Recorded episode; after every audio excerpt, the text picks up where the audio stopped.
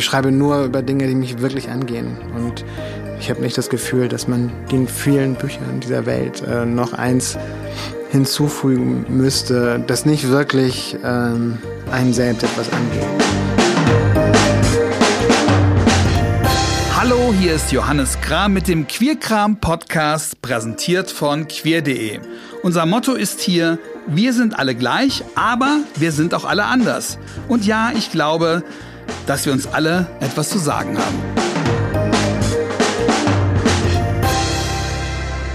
Wie wollen wir eigentlich leben? Ja, eine der großen Fragen, nicht nur für queere Menschen, aber für queere Menschen eben oft mit einer besonderen Herausforderung verbunden.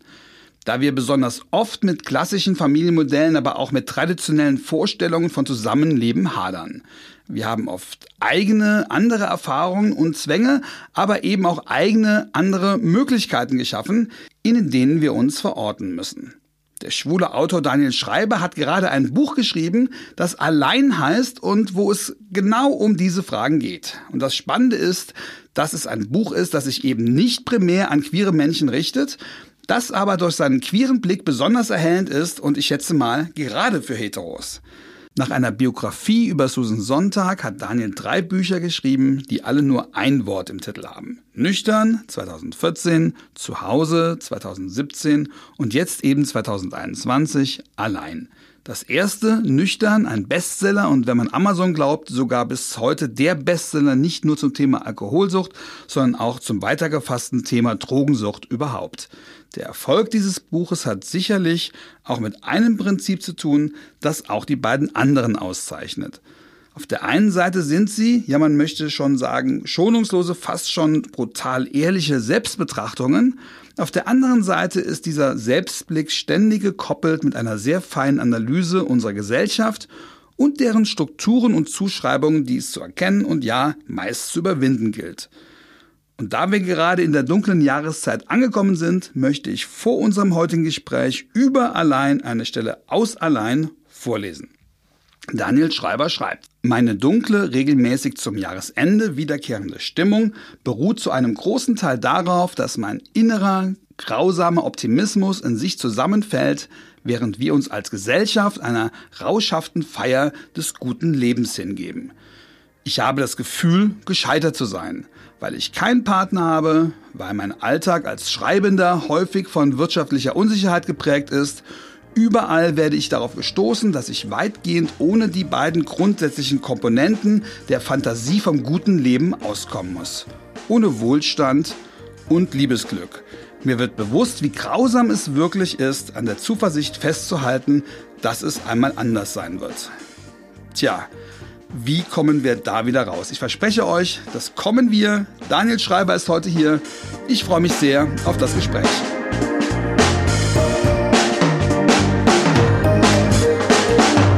Herzlich willkommen, Daniel Schreiber. Hallo, danke für die Einladung, Johannes. Wir fangen mal mit einem ganz aktuellen Thema an. Wir stehen jetzt kurz vor einer neuen Regierung. In den Koalitionsverhandlungen soll es, hört man überall, auch um die Legalisierung von Cannabis gehen. Du hast dich mit deinem Buch nüchtern sehr, mit, sehr viel mit Drogen beschäftigt. Bist du dafür, dass Cannabis legalisiert wird? Das ist eine sehr gute Frage, auf die ich gar nicht richtig vorbereitet bin.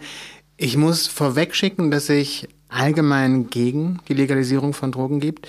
Ich kenne die Argumente dafür, also die Verringerung von Kriminalität zum Beispiel. Aber ähm, alles, was wir darüber wissen bisher und ähm, alle Experimente, die es in dieser Richtung gibt, äh, legen das Gegenteil nahe. Äh, wir haben in den USA eine der schlimmsten Drogenepidemien, äh, die es jemals gab, ähm, weil Schmerzmittel legalisiert wurden oder äh, sehr häufig verschrieben wurden. Und das sind Mittel, die eigentlich nicht so hätten einfach verschrieben werden dürfen ähm, und ähm, die auch in anderer Form in der Form von Heroin zum Beispiel, äh, nicht legal sind.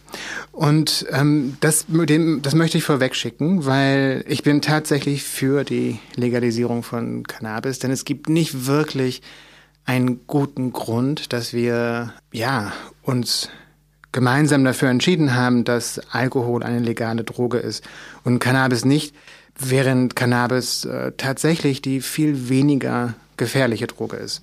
Ich möchte das überhaupt nicht bagatellisieren. Es ähm, hat auch häufig gerade unter jungen Menschen dramatische Nebenwirkungen. Aber ähm, also das macht weniger abhängig als Alkohol. Die psychischen Begleiterscheinungen sind mittel- und langfristig weniger gefährlich als Alkohol. Und es ist tatsächlich so, dass äh, der gesellschaftliche Schaden, der durch Cannabis entsteht, und das wurde auch sehr gut untersucht, ähm, nicht mal ansatzweise vergleichbar ist zu dem, der durch das Trinken entsteht. Und daher würde ich sagen, sollte dem eigentlich nichts im Wege stehen, dass Cannabis legalisiert wird aus deinem Buch nüchtern gelernt habe, selbst Alkohol, selbst so eine Droge wie Alkohol, das hat schon eine ganze Menge auch mit Gender, was mit Geschlechterzuschreibung zu tun. Alkohol, Trinken ist männlich, Alkoholismus wird dann irgendwie als feminisiert äh, oft abgetan. Jetzt ein paar, paar Jahre nach dem Buch, hast du das Gefühl, dass sich in der Debatte was geändert hat oder dass Leute jetzt anders auf Alkohol blicken oder hat sich da wenig geändert in der Gesellschaft seit deinem Bucherfolg? Es hat sich wahnsinnig viel verändert und ich bin da immer noch überrascht von. Ähm, als ich nüchtern geschrieben habe, ähm, musste ich wirklich gegen ganz grundsätzliche Vorurteile anschreiben. Also Vorurteile, was ist Sucht, ähm, wann fängt Sucht an? Die meisten Leute haben geglaubt, dass ähm, Alkoholismus erst anfängt, wenn man betrunken auf der Parkbank liegt jeden Tag oder mehrere Entziehungskuren hinter sich bringen muss. Ich glaube, das ist heute anders. Und heute, gerade unter jüngeren Leuten, gibt es eine sehr weit verbreitete Bewegung, ähm, ja, dem Alkoholkonsum generell mit Vorsicht zu begegnen. Das Interessante, weil du das Gendern erwähnt, erwähnst, ist, dass ähm, queere Menschen ähm, schon immer mehr getrunken haben, äh, mehr Drogen nehmen, ähm, es wird davon ausgegangen, dass es mit äh, traumatischen Kindheitserfahrungen zu tun hat. Und in meiner Erfahrung ist es wirklich eine Epidemie. Also nicht nur das Trinken, sondern auch ähm, die, die Drogen, also alle einschlägigen Drogen, die, ähm, die wir alle kennen. Und ähm, also ich kenne viele Leute, deren Leben dadurch zerstört wurde. Und ja, und ich glaube, dass es ähm, ja unter queeren Menschen noch stärker ein Thema sein sollte, auch wenn es in den vergangenen Jahren schon stärker ein Thema geworden ist. Woran das liegt, hast du auch in deinem neuen Buch beschrieben. Ich möchte gerne, bevor wir über das Buch inhaltlich sprechen, gerne über das Schreiben sprechen, wenn ich schon mal ein Auto für dich hier habe. Wie schreibst du, wann schreibst du? Schreibst du regelmäßig? Ja, ich schreibe regelmäßig, aber ich muss dazu sagen, dass äh, diese äh, drei Essaybände, die du erwähnt hast, äh, nüchtern zu Hause allein, ähm, das sind jeweils sehr langfristige Schreibprojekte, was man ihnen nicht unbedingt anmerkt, weil das alles sehr dünne Bücher sind. Und zum Beispiel jetzt allein, das das neueste Buch, da habe ich vor ungefähr fünf Jahren angefangen zu schreiben. Und ähm, ich wollte eigentlich ein Buch über Freundschaft schreiben und habe dann angefangen, wirklich alles zu lesen. Hast du die ganzen was darüber geschrieben wurde? Ich frage mich immer, ist das jetzt so ein bisschen Name-Dropping oder hast du die Bücher wirklich alle gelesen? Manchmal, ich habe ich hab die wirklich alle gelesen. Auch wenn da oft nur ein, ein Satz zitiert ist oder manchmal gar nicht zitiert, sondern du nimmst oft Bezug auf Bücher und ich denke, das kann der doch nicht alles gelesen haben. Also ich, ich habe auch Literaturwissenschaft studiert, das heißt, ähm, das ich kannst, lese, lese schon sehr lange und, und äh, nein, ich tatsächlich ist, äh, ich lese die ganze Zeit und das ist schon seit ich Teenager bin, also das, was mir am meisten Spaß macht und was mir am meisten bringt und äh, was mich am meisten erfüllt. Und deswegen, ähm, ich habe die Bücher tatsächlich gelesen. Und es ist auch so beim, also wenn ich schreibe, ich habe nicht das Gefühl, dass ähm, ich jetzt so wahnsinnig genial bin, dass ich über irgendwas schreiben kann und äh, Leute sollten das lesen, sondern ich habe das Gefühl, es gibt so viele Menschen, so viele Generationen vor uns, die auch schon über Themen oder ähnliche Themen geschrieben haben, ähm, dass es wichtig ist, auch mit dieser Tradition gewissermaßen Kontakt aufzunehmen. Also mit diesem Geschenk, was es da gibt für uns, ne? mit diesem Geschenk der Welt, mit dem Geschenk der Geschichte, all der Menschen, die schon über Themen nachgedacht haben. Und ich fände es fast so ein bisschen respektlos, ähm, ein Buch über Freundschaft oder das Alleinsein oder auch ein Buch über Sucht oder auch ein Buch über die, die Frage, ähm, wie wir zu Hause sein können, zu schreiben, ohne in Kontakt zu treten mit all den Menschen vor uns, die sich schon mit ähnlichen Themen oder mit genau den gleichen Themen auseinandergesetzt haben. Das heißt, schreiben heißt vor allen Dingen lesen erstmal. Genau. Und ähm, was dann anfängt, ist, dass ich äh, mein Thema verschiebe. Das war bisher bei allen Büchern so, dass ich, ich fange mit äh, einer Idee an und bei der Recherche merke ich, dass ich immer weiter äh, wegkomme davon. Und äh, bei Allein, dem, dem neuesten Buch, ähm, bin ich irgendwann von der Frage, was bedeutet Freundschaft in meinem Leben, zu der Frage gekommen, äh, kann ich allein ohne eine romantische Beziehung, ohne eine Liebesbeziehung oder eine Familie oder ein anderweitiges Partnerschaftskonstrukt ein glückliches, ein erfülltes, ein gutes Leben führen wie gesagt, da kommen wir gleich zu. Ich will noch ein bisschen beim Thema Schreiben bleiben, weil mich das wirklich ja. interessiert.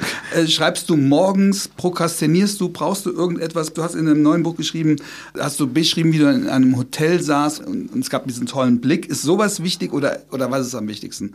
Zum in den Fluss kommen, zur Konzentration? Das Wichtigste ist Zeit. Und ähm, wenn man heute ähm, ein Schreibender ist, hat man sie selten, weil es generell kein besonders gut bezahlter Beruf ist.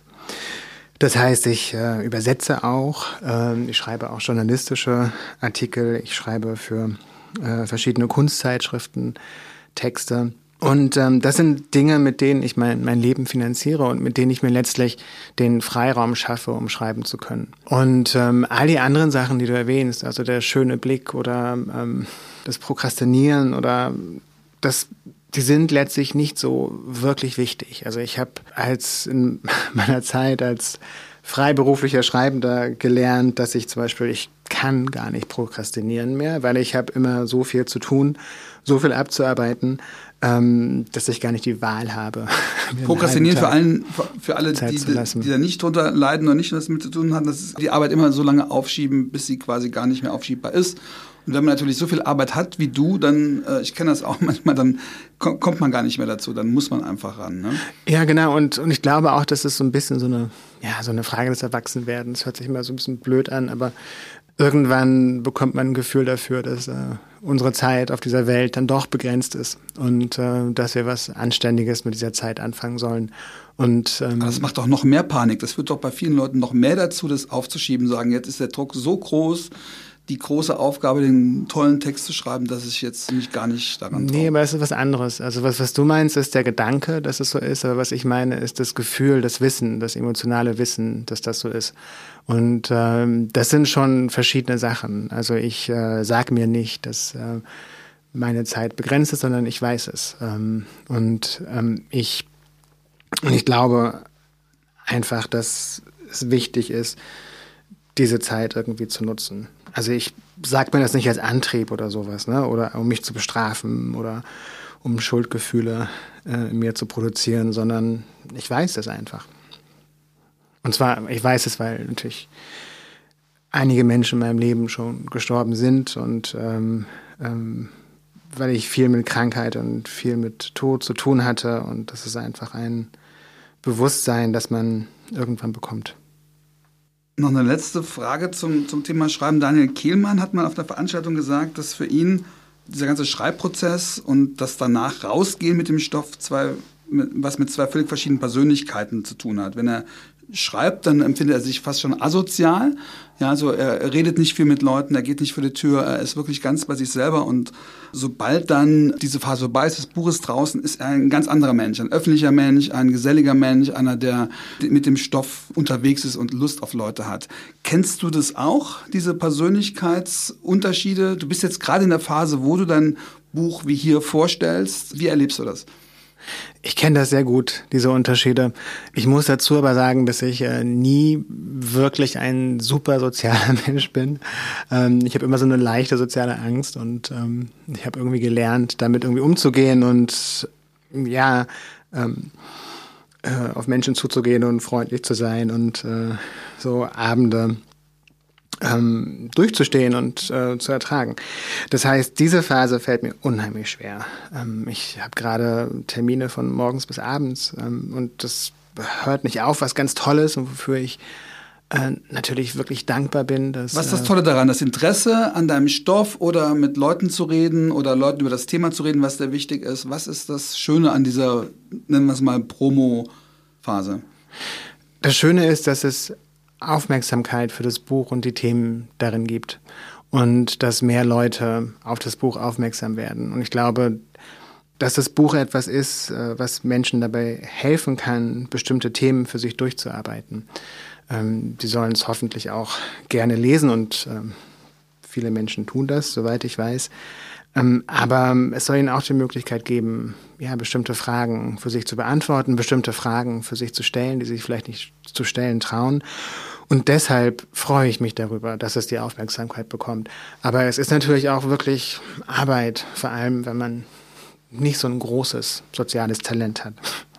Dann reden wir über das Buch. Erstmal einen riesen Glückwunsch. Ich habe eben gesagt, was für ein Erfolg, was für ein Bestseller nüchtern war. Wir wissen heute, dass äh, dein neues Buch allein noch ein großer Erfolg ist. Es ist sogar nicht mehr lieferbar innerhalb von drei Wochen. Die vierte Auflage, sowas gibt es ja eigentlich fast nie. Du musst doch jetzt wahnsinnig stolz sein. Ja, bin ich.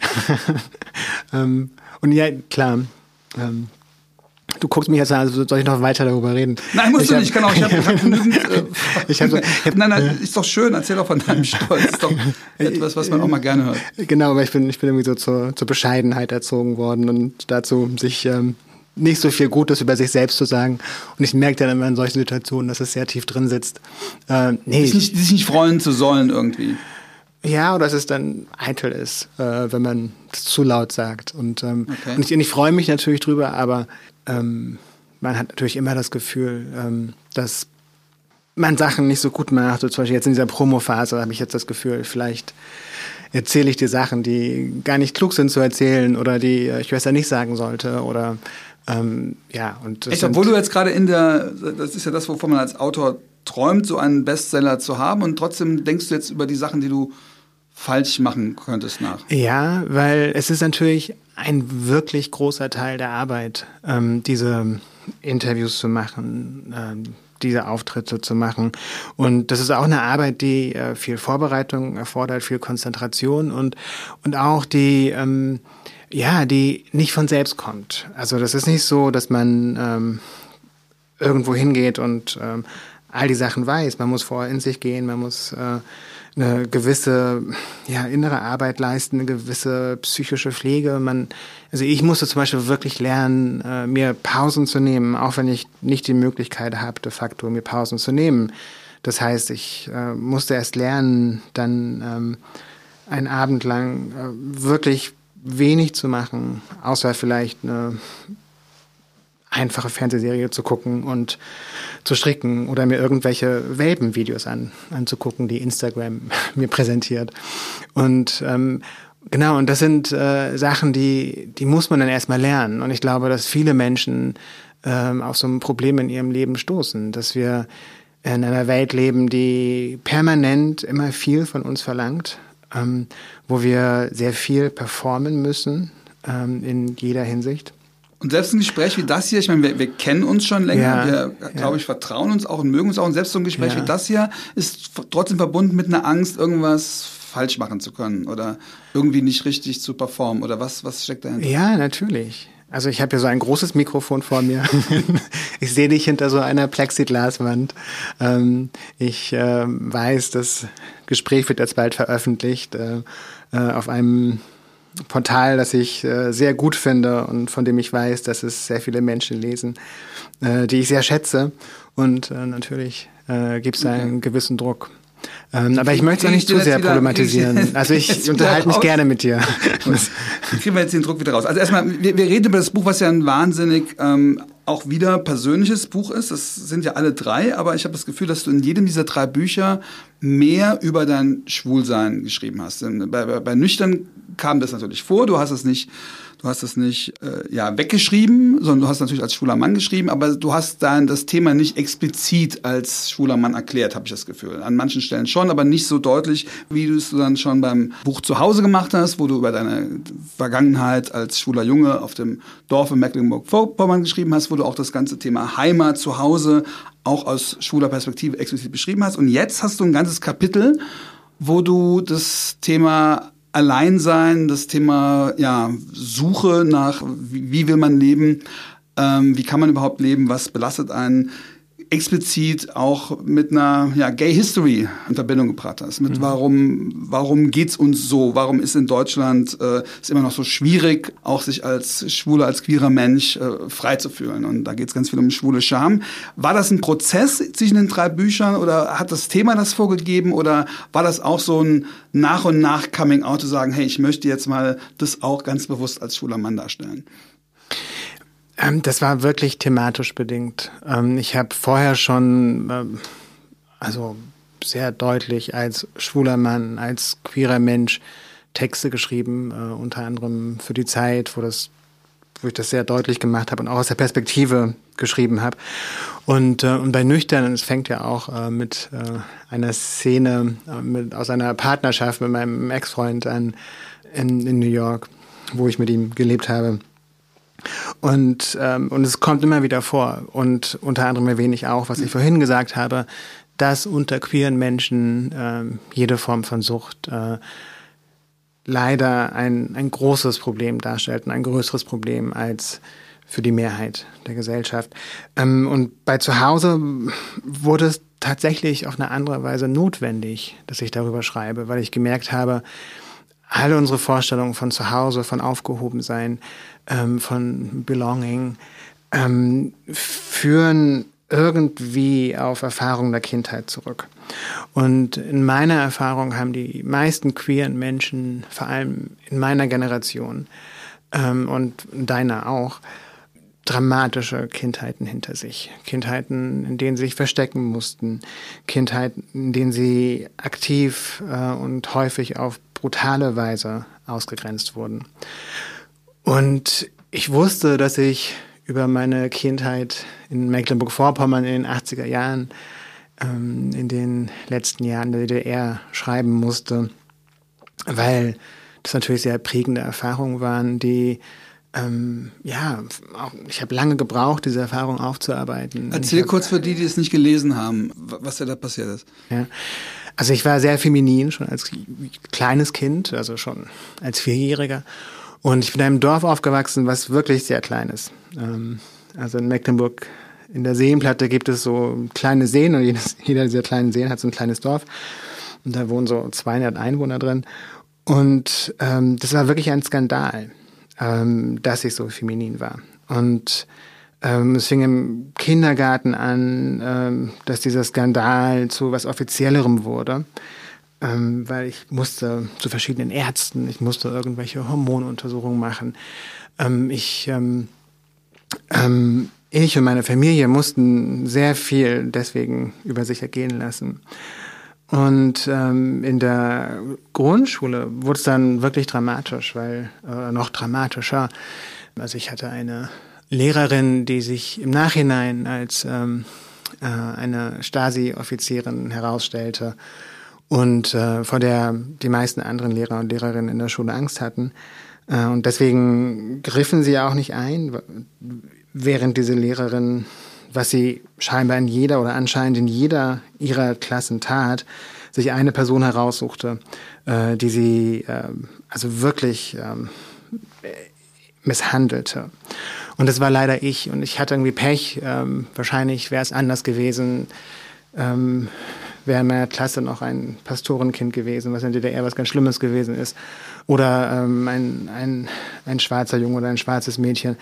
Ähm, aber nun, ich saß nun mal in dieser Klasse als äh, kleiner schwuler Junge, der nicht wusste, wie ihm geschah. Und ähm, ja, und die ähm, Lehrerin hat anderen Kindern verboten, mit mir zu reden, weil ich nicht normal sei. Sie hat eine so Klassenbank in, in, die, Ecke des Klassenraums gestellt, abgesondert vom, vom, ähm, von den anderen Kindern ähm, und viele Sachen mehr. Und ähm, ich inzwischen, ähm, wie, wie, gesagt, nachdem ich äh, elf Jahre Analyse gemacht habe und verschiedene andere Therapien und ähm, mich sehr bewusst mit diesen Erfahrungen auseinandergesetzt habe, ähm, äh, kann ich darauf blicken und auch darüber erzählen, ohne ähm, dass ich denke, dass ich selbst dran Schuld hatte, was ich natürlich die ganze Zeit dachte und was Kinder immer denken. Und ähm, ich habe zwei Patenkinder und als sie in dieses Alter kamen, war ich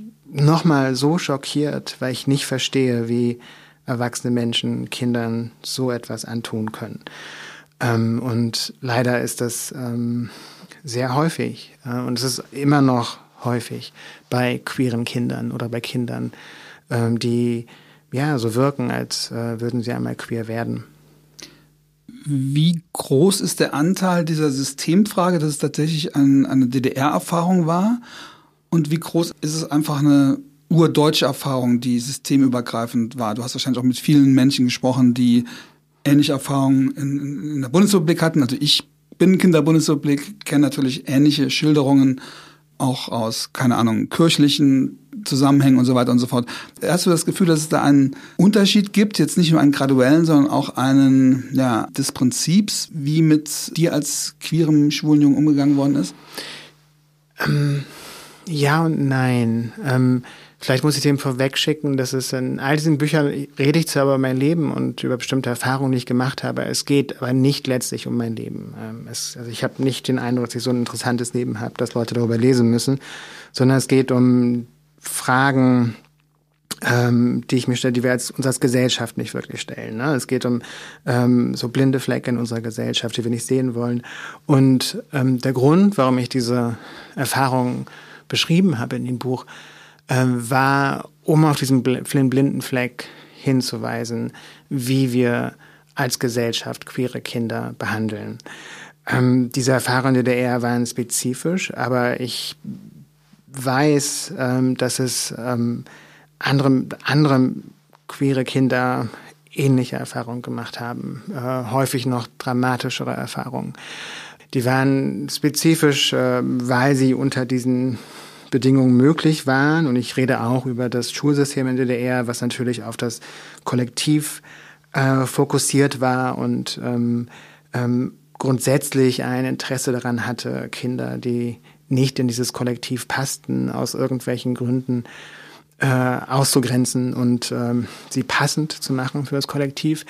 Aber ich glaube, dass es ähnliche soziale Strukturen, wie du schon meinst, in kirchlichen Zusammenhängen gibt und gab ähm, dass es ähm, vor allem, wenn man in äh, ländlichere Gegend kommt, ähm, in allen westlichen Ländern immer noch so ist. Und natürlich darf man nicht vergessen, dass ähm, ähm, in vielen Ländern der Welt, in sehr vielen Ländern der Welt, ähm, queere Kinder noch viel dramatischere, viel schlimmere Erfahrungen machen. Wenn du darüber schreibst, spürst du das dann noch, während du darüber schreibst, oder kannst du das so analytisch schreiben? Wie du es einfach auch benutzt als, als These, als Erfahrung, um eine Idee zu erklären, um eine, ja, um, um, um zu argumentieren, um zu analysieren? Oder wie nah, wie nah spürst du das, wenn du das schreibst? Ich spüre das sehr nah und ähm, ohne dieses Gefühl dafür könnte ich es auch gar nicht schreiben, glaube ich. Ähm, das ist bei all meinen Büchern so. Also ich schreibe nur über Dinge, die mich wirklich angehen und ich habe nicht das Gefühl, dass man den vielen Büchern dieser Welt äh, noch eins hinzufügen müsste, das nicht wirklich ähm, einem selbst etwas angeht, von dem man nicht wirklich weiß, dass es wichtig ist, dass andere Menschen das lesen sollten und ähm, ja, dass man das Beste gemacht hat, was man tun konnte beim Schreiben. Und äh, wenn das nicht der Fall ist, dann äh, schreibe ich die Bücher nicht oder ich breche sie ab oder ich veröffentliche sie nicht. Und ähm, ich das ist mir sehr wichtig und deswegen ist diese emotionale Bindung beim Schreiben mir extrem wichtig und ich glaube, das ist auch, was so viele Lesende dann ähm, wiederum bindet, emotional an diese ja, so Bücher. Erlebe ich das auf jeden Fall auch, wenn ich deine Bücher le lese, aber ist es dann auch ein innerer Dialog, den du mit dir hast, innere Verhandlungen? Was kommt rein, was möchte ich überhaupt preisgeben, wie überwinde ich das, was da auch noch wehtut? Ähm, ja, in dem Sinne, dass ähm, ich natürlich sehr genau überlege, ähm, was ich von mir preisgebe und was ich erzähle. Ähm, andererseits ähm, ist es so, dass ich äh, auch mit meinen Freundinnen und Freunden, dass ich auch in den erwähnten therapeutischen Kontexten ähm, gelernt habe, über mich zu sprechen und ähm, ähm, auch gelernt habe, auf diese Botschaften der Scham zu hören, die wir alle kennen und äh, sie zu versuchen zu überwinden, mich nicht zu schämen. Und dementsprechend, ja, fällt mir das nicht schwer in dem Sinne, auch mit dieser Seite in mir in Kontakt zu treten, während ich schreibe. Ein Thema, was du relativ früh im Buch aufmachst, ist die sogenannte sexuelle und emotionale Anorexie. Anorexie ist ja, wenn man weniger isst, weil man Angst hat, irgendwie zu dick zu werden. Und sexuelle und emotionale Anorexie heißt folglich das Einschränken von Intimität, von Nähe. Ja, vor, vor was eigentlich? Mhm. Vor welcher Angst? Im Grunde ähm, beschreibt äh, emotionale und sexuelle Anorexie ein unbewusstes Bedürfnis, äh, Nähe und Intimität zu vermeiden. Das heißt, das ist ein Bedürfnis, dessen man sich de facto nicht bewusst ist. Ähm, man kann äh, Beziehungen führen, man kann äh, sehr viele Partnerinnen und Partner haben ähm, und trotzdem äh, kann man an dieser Form von ähm, ja, emotionaler und sexueller Anorexie leiden. Es ist häufig sogar so, dass äh, Leute, die darunter leiden, ähm, sehr wechselnde Phasen haben. ich kenne das auch von mir, dass ich äh, Phasen habe, wo ich äh, äh, mit sehr vielen Leuten schlafe und dann Phasen, wo das gar nicht passiert. Und das Interessante für mich war daran, dass ich, als ich zum ersten Mal von diesem Begriff gehört habe, dass da wirklich sich etwas für mich erklärt hat, was ich vorher nicht erklären konnte. Ähm, und was ich mich immer gefragt hatte, ja, was, ähm, warum ist das so in deinem Leben? Und ähm, ich hatte früher permanent Beziehungen, das ähm, oft sind sie ineinander übergegangen, oft äh, manche waren parallel und ähm, ich habe mich immer gefragt, warum es diesen ja fast schon Zwang gibt, ähm, in diesen Beziehungen zu sein, äh, mit äh, so vielen Männern zu schlafen wie möglich. Und irgendwann hat das für mich alles aufgehört. Und ich war, stand dem genauso ratlos gegenüber ähm, wie dieser anderen Zeit meines Lebens. Und genau deswegen war das für mich eine, eine sehr faszinierende und äh, ja, vieles eröffnende Diagnose. Ähm, inzwischen glaube ich aber, und das beschreibe ich auch in dem Buch, dass äh, man diese Diagnose auch praktisch falsch umdeuten kann, was ich glaube ich lange gemacht habe. Und zwar äh, kann man das als so eine ganz simple Erklärung dafür nehmen, dass man nicht liebenswert ist, dass man nicht geliebt werden kann, dass man, dass der eigene Körper nicht als Projektionsfläche für Begehren taugt, dass man äh, psychisch zu herausfordernd oder instabil ist, um sich anderen Menschen zuzutrauen. Und all das sagt diese Diagnose nicht, aber man kann sie so interpretieren. Ich glaube, das habe ich lang so gemacht. Ich finde das so wichtig, dass das in, in diesem Buch drin steht, was ja kein erstmal queeres Buch ist. Du hast ja eine sehr breite Leserinnenschaft und versteckst nie, also argumentierst immer aus deiner Sicht, aber dein Publikum ist ja kein explizit queeres. Und trotzdem machst du damit ein Fass auf, was, glaube ich, queere Menschen besonders nachvollziehen können. Oder hast du das Gefühl, dass die Heteros das genauso, Heteros das genauso gut können? Ich habe das Gefühl, dass viele Heteros ähnliche Erfahrungen kennen und gemacht haben. Und ich glaube, dass äh, es wichtig ist, wirklich bei sich zu bleiben, wenn man über sein Leben schreibt und äh, Erfahrungen wirklich spezifisch zu schildern, weil sich erst ähm, in dieser Genauigkeit äh, etwas Allgemeines ergibt. Das heißt, ähm, auch wenn ich über queere Scham schreibe, glaube ich, dass nicht nur queere Menschen sich damit identifizieren können oder dass es etwas in ihnen anregt, ähm, was sie über eigene Erfahrungen von Scham, wie auch immer sie gelagert ist, sei es körperliche Scham, psychologische Scham, wie auch immer, ähm, nachdenken. Und ich finde das äh, wichtig. Ähm, und ähm, also wie du schon sagtest, ich spreche ein breites Publikum an, aber natürlich ist ähm, mir das queere Publikum super wichtig und es ähm, ja, ich ähm, es, also ich könnte gar nicht anders, weil ich selbst äh, queer bin und das äh, sehr mag. Dass Klammer auf, Klammer zu Frage. Ähm, Gibt es dann vom Verlagsseite oder aus dem Umfeld mal das Ding, wo man sagt, musst du das denn so explizit machen? Du könntest noch mehr Bücher verkaufen, wenn du es jetzt in Heteros nicht so schwer machen würdest, auch noch die queere Perspektive mitzudenken? Von der Verlagsseite nicht, ähm, aber es sind natürlich Sachen, die einem in Lesungen, Interviews begegnen und ähm, genau. In welcher Form wird es dann vorgebracht?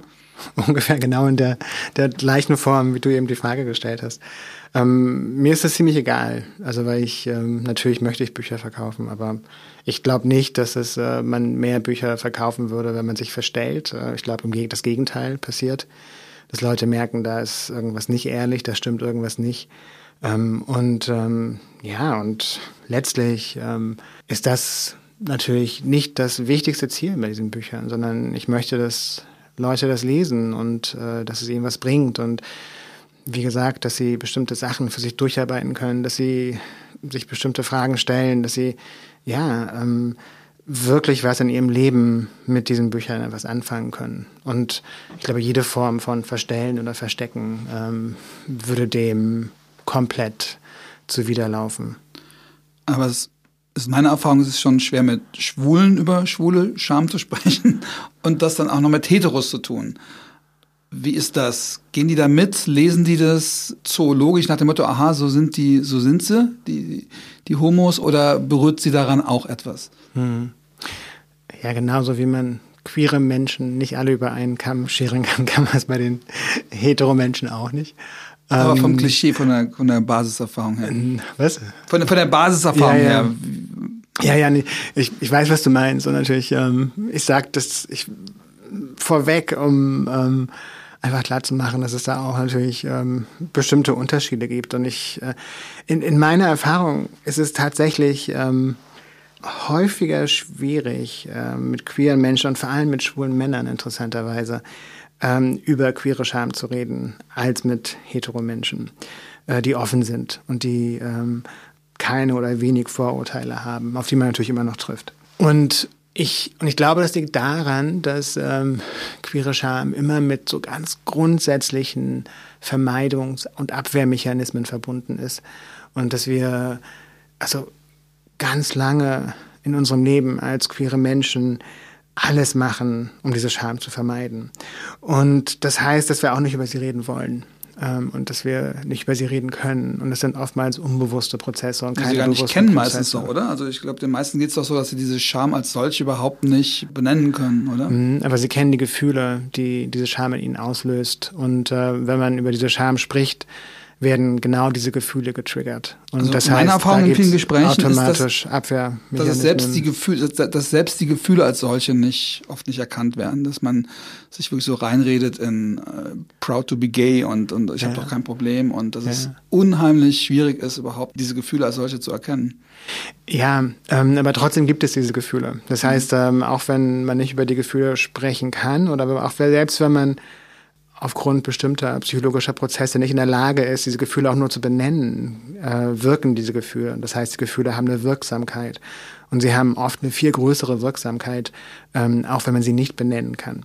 Das heißt, sie äh, arbeiten im Inneren und kommen an allen möglichen Ecken und Kanten wieder heraus. Und deswegen ist es tatsächlich häufig schwer, mit queeren Menschen über queere Scham zu reden.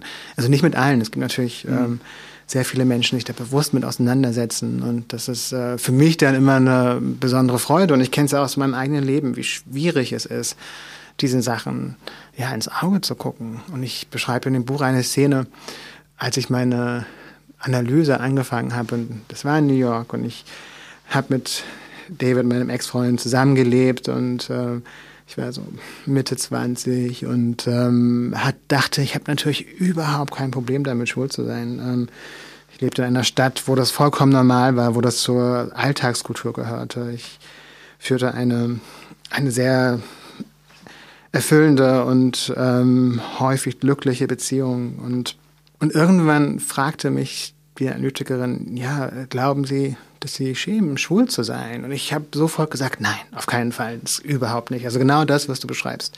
Ging übrigens ganz genauso. Ja, das ist auch eine genau, sehr. Ja, ja. und dann, und sie hat nur so die Augenbrauen gehoben und nichts gesagt. Und ich, ich kann noch, genau. sie hieß Ona, und ich weiß noch genau, wie sie Ona geguckt habe und äh, wie in dem Moment mir klar wurde, ach oh Gott, nein, fuck, so ein Mist, doch. Ähm, und ja, und dem schlossen sich viele Jahre des bewussten Arbeitens an. Und für mich war auch die Entscheidung, aufzuhören zu trinken, äh, sehr damit verbunden, äh, weil ich gemerkt habe, dass äh, Alkohol für mich einfach der Hauptweg irgendwann war, Menschen zu treffen, mit Männern zu schlafen, äh, diese Scham beiseite zu drängen, so dass ich überhaupt äh, sozial funktionsfähig war.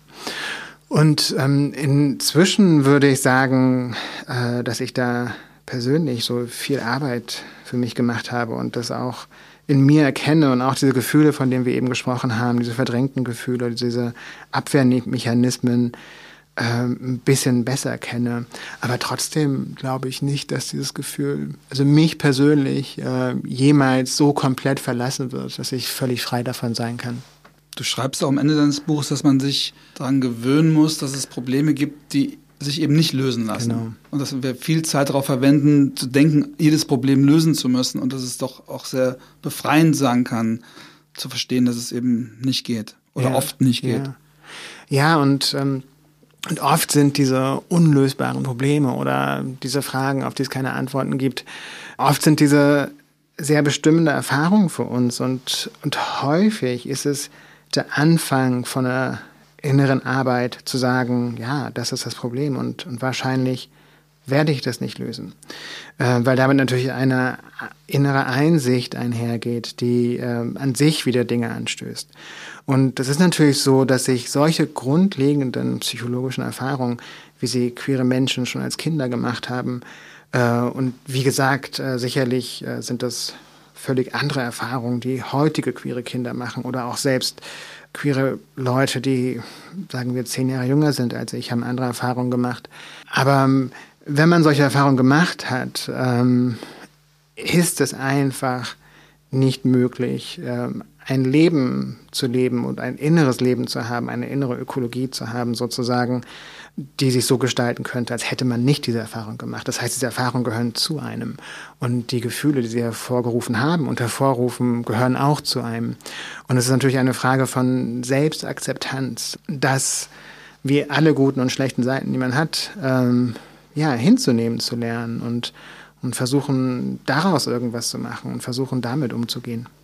Ich habe auf meiner Lesereise äh, gelernt, dass auch junge Leute heute ganz ähnliche Erfahrungen noch machen. Interessant. Und, und, auch in größeren Städten oder war das tatsächlich? Äh, das ist tatsächlich, ähm, ja, auch, auch in größeren Städten. Ja. Und oft ist es auch so, dass gerade das den jungen Leuten erzählen, dass die Probleme heute nicht mehr da sind, es ihnen dann auch nicht einfacher macht, ja, weil ja. es doch immer eine existenzielle Erfahrung ist. Und deswegen werbe ich immer so dafür, dass man natürlich unsere, sag ich mal, Generationsunterschiede deutlich macht. Und natürlich gibt es heute ganz, ganz andere Möglichkeiten, sich auch zu identifizieren, sich helfen zu lassen, auch zu wissen, dass man nicht alleine genau. ist. Und trotzdem gibt es ganz, ganz mhm. viele Menschen, die sich alleine fühlen. Und ich glaube, für die dein Buch auch wichtig mhm. ist, weil man einfach auch, glaube ich, sagen kann, dass es diese diese Möglichkeiten damit umzugehen und deswegen will ich jetzt mal was Hoffnungsvolles in sage ich gleich schon, weil es am Anfang versprochen, dass wir aus diesem aus dieser dunklen Zeiterfahrung auch, auch ein bisschen wieder rauskommen, weil du ja doch ein sehr hoffnungsvolles Buch auch schreibst, ja. weil du auch sagst, ja. es ist ein Gewinn, sich da irgendwie zu erkennen und sich da kennenzulernen, oder? Ich glaube, es ist ein Riesengewinn und ähm, also eine ganz zentrale Erfahrung meines queeren Lebens ist, dass es ähm, Dinge im wirklich besser geworden sind. Und ähm, auch wenn wir jetzt so wie zwei alte Männer über die jungen Leute reden, ist es, ich habe das Gefühl, äh, also ich freue mich so wahnsinnig, wenn ich Leute sehe, die heute 20 sind und die komplett anders mit Fragen von sexueller Orientierung umgehen, die überhaupt kein Problem damit haben, ähm, ihre Feminität oder ihre Queerness auszustellen und ähm, offen allen zu zeigen. Und ähm, ich freue mich wahnsinnig über die Transgender-Bewegung, die jetzt endlich auch in Deutschland äh, Fuß gefasst hat oder Fuß gefasst zu haben scheint. Und ähm, also das erfüllt mich wirklich mit Hoffnung. Und, ähm, und neben der Hoffnung, von der du sprichst, die durch äh, ja, eine innere Arbeit kommt, eine Auseinandersetzung mit den blinden Flecken in sich selbst, mit den dunklen Phasen, den dunklen Seiten, ist das auch eine schöne Hoffnung. Also beides gehört irgendwie auch zusammen natürlich. Ne? Also. Ist das der Grund, warum viele ältere Schwule so ein bisschen Probleme auch haben mit den jungen Queers, weil sie vielleicht auch ein bisschen neidisch sind, weil sie sagen, hey, so, so wäre ich damals gerne auch gewesen? Ich weiß gar nicht, wie alt bist du eigentlich? du musst es nicht antworten, beantworten. Nee, ich bin, ähm, ich bin 54. 54. Ähm, das heißt, ähm, also eigentlich wäre das eine Frage, die du beantworten könntest. Ja, du diskutierst ja auch mit Eltern. Also wir, wir kriegen die Diskussion ja mit. Ja, ne? also ja. Dieses Schwul gegen, gegen Queer, diese Identitätsdebatten. Und es ist ja oft so, dass gesagt wird, Mensch, das wird jetzt alles zu viel, diese ganzen Buchstaben im LGBTIQ-Alphabet und, mhm. und muss das denn sein? Das ging doch früher auch anders. Das ist ja irgendwie schade, dass wir das nicht zusammenkriegen, dass die Community genau, da nicht zusammen genau. äh, stolz das, sein kann. Das Ding ist natürlich, dass es früher nicht anders ging. Ne? Also früher ging eben sehr viel weniger. Und also ich muss dazu sagen, ich kann, ähm, also psychologisch kann ich das nachvollziehen, dass ähm, vor allem ältere schwule Männer das Gefühl haben, dass ihre Leistungen nicht ähm, ähm, wertgeschätzt werden. Und äh, darüber reden wir vielleicht nachher noch, wenn wir über deine Gäste zu sprechen kommen. Ähm, weil ich finde, das ist wirklich eine gigantische Leistung, die die Generationen vor uns geleistet haben. Und wir alle könnten nicht unser Leben leben, wenn es diese Leute nicht gegeben hätte, die ähm, ganz andere Sachen machen mussten als wir, um ein Leben führen zu können. Um und 175 und HIV. Genau, und, und ja. Also das sind äh, un, und und beide, was was du nennst, es sind unvorstellbare Traumata die, und das beschreibe ich auch in dem Buch, die ja. natürlich überhaupt nicht bearbeitet wurden und nicht mal acknowledged werden in unserer Kultur. Ne? Also heute wird permanent so getan, als sei ja alles gut und ähm, das Transgender-Gesetz ist 2018 erlassen worden. Also noch nicht mal ein besonders gutes Gesetz. Ja, und es gab noch nie, nie eine Aufarbeitung und, mit dem, was 100, der Paragraph 175 sowohl der Community, aber auch der Gesellschaft angetan hat. Dass genau. wir noch eine Gesellschaft sind, die das ja noch in den Kno Knochen drin stecken ja. hat, diese, diese Abwertung, dieses lächerlich machen, auch diese Angst vor, vor dem Homosexuellen. Das ist ja, noch nie kulturell irgendwie groß aufgearbeitet worden. Ja, und auf persönlicher Ebene das Verstecken. Ne? Ja. Also das Verstecken, zu dem so viele Generationen von, von schwulen Männern in dem Fall gezwungen wurden. Und, ähm, und äh, sie wurden dazu gezwungen, ganz zentrale, vollkommen natürliche Seiten in sich abzuspalten. Und ähm, ja, das ist äh, unvorstellbar. Und mich ärgert das wahnsinnig, wenn heute so getan wird, als sei jetzt alles in Ordnung. und äh, wir sollten es mal nicht so haben und äh, uns mal ein bisschen zusammenreißen. Und äh, das ist ja schon lange her. Das ist noch nicht lange her. Und ähm, deswegen, ich habe da ein gewisses Verständnis für, auch wenn ich mich das selber sehr wütend macht. Und wenn ich in solche Situationen gerate, wo ich mit vor allem älteren schwulen Männern äh, spreche, die ähm, ja, also selbst äh, transgenderfeindlich sind, oftmals äh, auch rassistische Ansichten vertreten, macht mich das unheimlich wütend. Und ähm, auch wenn ich verstehe, dass da natürlich viel auch eine eben wieder eine queere Scham dahinter steckt und ähm, ähm, das Gefühl, jetzt doch eigentlich zu der Mehrheitsgesellschaft zu gehören. Und jetzt kommen diese anderen, die jungen Leute und die haben ihre eigenen noch so, so Sachen irgendwie und die ähm, machen es jetzt zunichte, dass, dass wir jetzt eigentlich irgendwie ähm, Happy Society, Happy Family spielen können. Aber trotzdem, und ich finde, dass ähm, man kann das von Menschen, die selbst so eine Ausgrenzung erfahren haben, erwarten, ähm, dass sie sich intellektuell mit diesen Sachen auseinandersetzen, dass sie sich mit den Lebenserfahrungen dieser Menschen, die nach ihnen kommen, auseinandersetzen und dass sie ähm, die Offenheit, die sie früher von der Gesellschaft gefordert haben, ähm, die sie häufig auch erst möglich gemacht haben, ähm, jetzt auch für sich selbst anwenden können, für ähm, andere Lebensmodelle, andere Identitäten, ähm, auch wenn sie erstmal mit diesen Lebensmodellen und mit diesen Identitäten nicht ganz so viel anfangen können.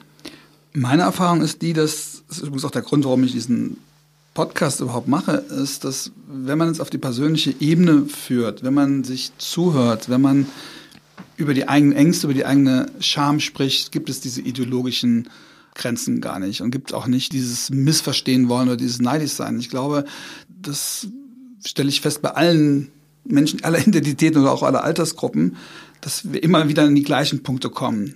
Trotz völlig unterschiedlicher Lebenserfahrungen, dass wir trotzdem immer den Moment des Coming-outs, den Moment des der Diskussion über das Anderssein, dieses sich verorten müssen in einer Gesellschaft oder auch mit den Möglichkeiten, die man sich selber neu schaffen kann, dass uns das doch alles sehr, sehr viel prägt. Und was ich so ein bisschen an der Gay-Culture oder vielleicht auch an der queeren Gemeinde gemeinsamen Culture vermisse, ist, dass wir reden. Ja, dass wir wirklich, klar, wir feiern, ist doch wichtig, dass wir feiern.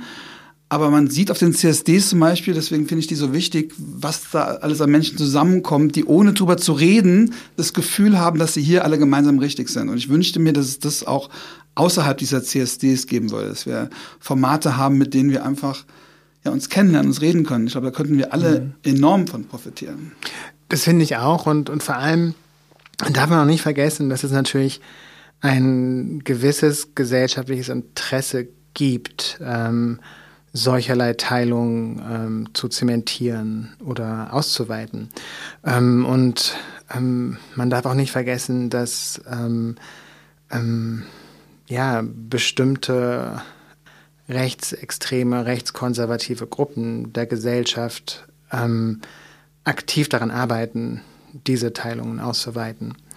Ähm, und ähm, ja, es, ähm, also wir alle wissen, ähm, ähm, dass äh, auch queere Menschen äh, rechtsextreme Parteien führen können und die in ihrem eigenen Leben ein vollkommen anderes Leben führen und von der Vielfalt unserer Gesellschaft leben in ihrem privaten Leben und die sie voll, profitieren und in vollem Maße auskosten und dann öffentlich ähm, komplett andere Meinungen vertreten.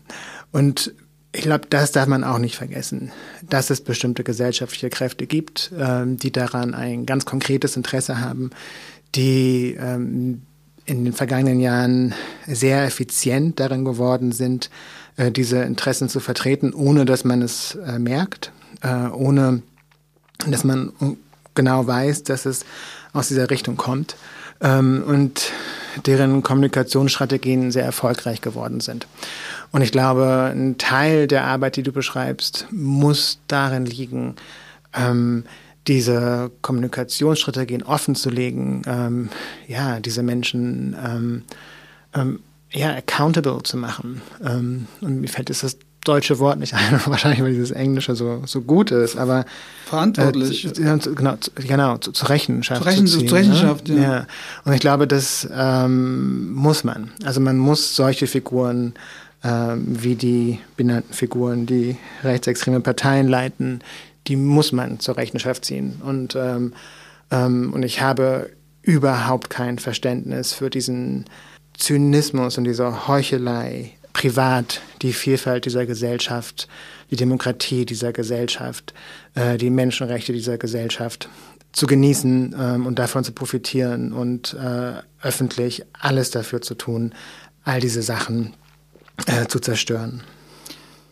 Aber hast du nicht den Eindruck, dass so schlimm das auch ist mit, mit diesen rechten Bewegungen, dass auch die Mitte der Gesellschaft gerade auch ein großes Problem ist, weil wir da auch diese Abwehrmechanismen führen, dass wir, dass wir da auch merken, dass es wieder ums Normalsein gehen muss, dieser, diese Sucht nach einer Leitkultur, dass das mit den ganzen Identitätsdebatten nochmal vorbei sein muss, dass man das nicht so wichtig nehmen soll das ist, sind doch ganz starke Impulse, die auch von Linksliberalen bis Mittekreisen kommen. Nimmst du das nicht so wahr? Ja, die inzwischen von diesen Kreisen kommen. Aber das sind natürlich alles Kommunikationsstrategien, die äh, von diesen rechtsextremen Kreisen entwickelt wurden und die leider Gottes sehr erfolgreich sind. Also immer wenn man an Worte wie Political Correctness und Cancel Culture hört, äh, kann man ja gar nicht, gar, oder Identitätspolitik kann man sich ja gar nicht vorstellen, dass es von irgendwelchen rechten Thinktanks in den USA entworfen wurde. Und das wurde es. Also und das ist also grotesk direkt äh, so zu tun, als wären das ähm, im eigentlichen Sinne wirklich Sachen, ähm, ja, die uns alle angehen. In Wahrheit sind es bestimmte Kommunikationsfallen, in die eben auch die Mitte der Gesellschaft oder linksliberale Teile der Gesellschaft also blinden Auges laufen. Ähm, und nicht, weil und sie selbst eine eigene, einen eigenen Abwehrinstinkt haben? Ist das wirklich etwas, was man ihnen drauf geschafft habt? Oder glaubst du nicht auch, dass ich, es da einfach eine... Nee, nee, also ich weiß, was du meinst mit diesen Abwehrinstinkten. Das stimmt natürlich, aber ähm, es gibt natürlich Arten und Weisen, äh, diese Abwehrinstinkte immer wieder hervorzukitzeln, immer wieder hervorzurufen, immer wieder zu betonen, ähm, alles andere, was es eben auch gibt, auszublenden. Ähm, und das heißt, wenn wir medial und gesellschaftlich immer wieder nur von diesen Abwehrmechanismen reden.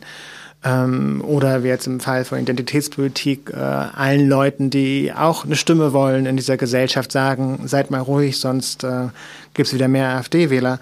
Ähm, dann ähm, ähm, fördern wir genau diese Abwehrmechanismen ähm, und äh, diese Instinkte oder diese, ja, diesen Normalitätswunsch, wie du ihn beschreibst. Ähm, und es äh, aber, ja, gesellschaftliche Dialoge, gesellschaftliche Debatten, Debatten, das gesamte gesellschaftliche Gespräch ähm, hat noch ganz, ganz viele andere Facetten, ähm, als über die vermeintlichen Ängste von Leuten zu reden, die man, indem man darüber redet, noch weiter schürt und die überhaupt erst ähm, ja, inszeniert wurden, weil sie es irgendjemand. Ich glaube auch nicht, dass es da meistens um Ängste gibt, sondern was ich mit Abwehrinstinkten meine, hat auch was mit Arroganz zu tun, was mit Macht, was mit einfach keine Lust drauf haben, einfach was so mit Bequemlichkeit. Und ich glaube auch, dass es wichtig ist, dass wir als, sag ich mal, queere Menschen da auch ähm, nicht locker lassen. Und das ist absolut ja. immer schwieriger, ja, ja. weil es ja selbst linksliberale Menschen gibt, die jetzt sagen, aber jetzt, jetzt ist doch mal gut, ja. Und dann trotzdem genau. zu sagen, aber nee, nee, dann nochmal zu nerven. und das finde ich das mhm. schön auch in deinem Buch, dass du da auch wirklich in, in die Details reingehst und so, so düster das, was ich auch am Anfang vorgelesen habe, so, so schön ist es am, am Schluss. Du schreibst über eine Fantasieimmobilie, das, glaube ich, das, das, ja, das Wort kannte ich nicht, ne, dass wir alle irgendwo Hab haben, den Ort, ja. wo wir irgendwann mal mit den Menschen, mit denen wir oder dem Menschen leben werden und äh, so dieses berühmte Haus am See.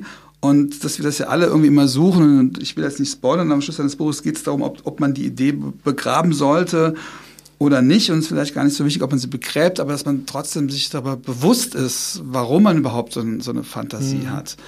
Und das ist, glaube ich, etwas, was wir, wo wir auch, glaube ich, queer Gay Culture auch nochmal, ja, nochmal, noch mal mit anfüttern können, weil das ja auch, keine Ahnung, von den Golden Girls bis zu, weiß ich nicht welchen, welchen Fantasien, also die, diese Vorstellung, wie wir mit Freunden leben wollen, mhm. ist doch was extrem Wichtiges, oder? Mhm. Ja, ja, also genau, gut, dass du es nicht spoilerst, ähm, das Ende. Ich, ähm, ich muss sagen, dass in meiner Erfahrung ist es auch nicht nur auf queere Menschen beschränkt. Ähm, es ist so, dass, glaube ich, die schwerste Sachen, Sache im Leben für viele von uns darin besteht, äh, von diesen Träumen, von diesen Vorstellungen, von den Bedachten, die erfüllen sich in jedem Fall und es ist gegeben, dass sie sich erfüllen, Abschied zu nehmen und ähm, oder überhaupt erstmal einzugestehen, äh, ja, vielleicht erfüllen sie sich nicht mehr. Ähm, das ist brutal. Äh, und ich beschreibe das auch mit äh, diesem Begriff der, diesem Konzept von uneindeutigen Verlusten, das von, das von einer amerikanischen Psychologin namens Pauline Boss kommt. Und, und diese uneindeutigen Verluste, das heißt, diese Verluste von äh, von unkonkreten Sachen, ne? also von Sachen, die man gar nicht betrauern kann, wie bestimmten Fantasien, wie der Fantasie des von dir erwähnten Haus am See, dass, dass diese sehr wirksam sein können und sehr dramatisch sein können und, und sich im Laufe des Lebens eben aufbauen, dass sie mehr werden, dass sie äh, aufeinandertreffen. Und also für mich in meinem Leben ist das ähm, eine große Herausforderung, mit dieser Art von uneindeutigen Verlust umzugehen und äh, von diesen ja, Fantasien, von diesen Vorstellungen, die ich mir von meinem Leben gemacht habe, ja, Abschied zu nehmen. Und, und irgendwann muss man das leider. Irgendwann äh, muss man einsehen, dass sich bestimmte Sachen vielleicht nicht mehr erfüllen. Dass äh, bestimmte Träume vielleicht nicht mehr wahr werden oder sogar wahrscheinlich nicht mehr wahr werden. Das heißt nicht, dass man Zuversicht aufgibt oder sich in Hoffnungslosigkeit übt. Das heißt einfach einen ja, realistischen Blick auf das Leben zu bekommen und, und so die Möglichkeit zu schaffen, mit den realen Umständen, in denen man lebt, äh, etwas Gutes zu machen. Das wäre jetzt so ein schönes Schlusswort. Auch das Schlusswort wird anders sein, weil alle, die den Podcast kennen, wissen, dass ich am Schluss meine Gäste frage, ob sie einen Gast, der schon mal hier war, ob ihnen einer einfällt, dem sie entweder noch was sagen wollen, also was anfügen, was schon mal gesagt worden ist, oder den sie noch nicht kennen und gerne kennenlernen möchten. Wie ist es denn bei mhm. dir? Ja, also ich würde einigen deiner Gäste einen großen Dank aussprechen wollen. Und ähm, ähm, das sind Gäste wie äh, Linus Giese, der, glaube ich, sehr viel ähm, macht, um ähm, ja Transgender-Menschen ein besseres Leben in dieser Gesellschaft zu ermöglichen. Ähm, und es sind aber auch Gäste wie äh, Patrick Lindner oder Georg Uecker, die jetzt im eigenen, in meinem eigenen Leben gar nicht so viel zu tun haben, aber die, glaube ich, eine unendlich wichtige Arbeit geleistet haben und auch eine Arbeit, äh, die man leicht vergisst und die man leicht abwertet. Äh, und zwar, das ist die Arbeit ähm, in einer intoleranten Gesellschaft unter Bedingungen des Hasses, unter äh, Bedingungen des Karriereverlusts äh, für sich und seine Identität einzustehen. Und ähm, ja, und damit es anderen Menschen zu ermöglichen, auch ja, dafür einzu, einzustehen. Und ähm, ähm, ich glaube, dass ohne diese Menschen wir heute nicht hier stehen würden. Ähm, ich glaube, dass wir ohne diese Menschen mit äh, wahnsinnig viel Hass und noch mehr Hass äh, konfrontiert würden, als wir es ohnehin schon werden. Ähm, und ähm, also ich für mich kann sagen, dass äh, mein Leben ja, ohne diese Menschen ja, ein völlig anderes wäre und sehr viel weniger schön, sehr viel weniger gut, sehr viel weniger erfüllt.